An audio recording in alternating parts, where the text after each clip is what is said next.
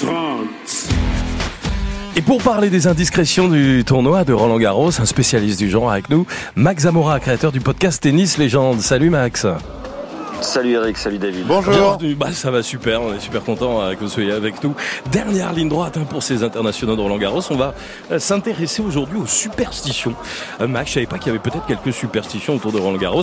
Est-ce que vous avez quelques exemples justement Alors oui, au-delà de Nadal qui euh, bouge ses bouteilles au millimètre, il y en a qui datent un petit peu plus et on revient avec Gustavo Kuerten, Ah le ouais. Brésilien qui a gagné trois fois porte d'Auteuil. Et Rafa, je vous le rappelle, 14 fois champion Mhm. en terre parisienne. Ils partagent une superstition similaire puisque l'un et l'autre ont continué de fréquenter le même hôtel pendant des années. Ah ouais même après avoir ramassé des millions de dollars, et c'était un petit hôtel euh, assez, euh, voilà, somme toute sommaire, on va dire. Ok. Gouga était porte de Versailles, Rafa déjà dans le huitième, mais l'un et l'autre ne se sont pas enflammés malgré les titres. Max, l'histoire euh, dit de ces deux champions qu'ils ont changé a priori leurs habitudes Oui, parce que visiblement, Rafa lui vient d'ouvrir son propre hôtel à Majorque, et aux dernières nouvelles, il séjournait à l'Intercontinental. Gouga, lui, avec lequel je joue demain, figurez-vous. Ah ouais Et oui, j'ai la chance de, de taper la balle avec euh, cet homme qui m'a fait rêver quand j'étais jeune. Il est, lui, logé dans le 5 étoiles du, qui est du Royal Monceau. Max Zamora, une autre superstition marquante sur la terre battue parisienne. Oui, celle-ci, elle est assez folle. Elle vient du roumain Ilinastase, ex numéro 1 mondial réputé pour son excentricité. On est en quart de finale du double en 1977.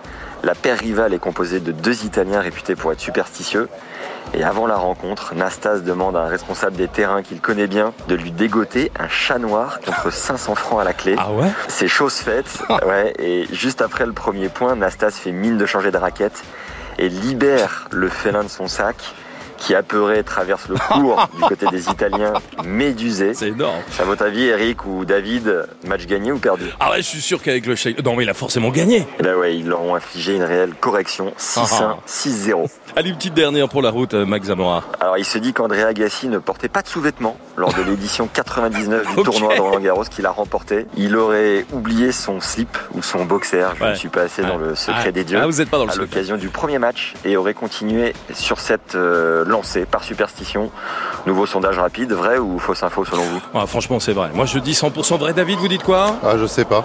Bon, alors Max Eh bien, c- je n'ai pas la réponse non plus, mais je crois que c'est vrai. parce que, voilà, j'ai j'ai fouillé, n'est-ce pas Ah. Bon, allez, conclusion pour euh, le match euh, du jour, Max Zamora. Déjà une jolie surprise chez les femmes, la brésilienne, donc euh, compatriote de notre amie Querten, Béatrice Haddad Maya, qualifiée pour les demi-finales, après avoir battu euh, la grande favorite 11 Jabber, la tunisienne.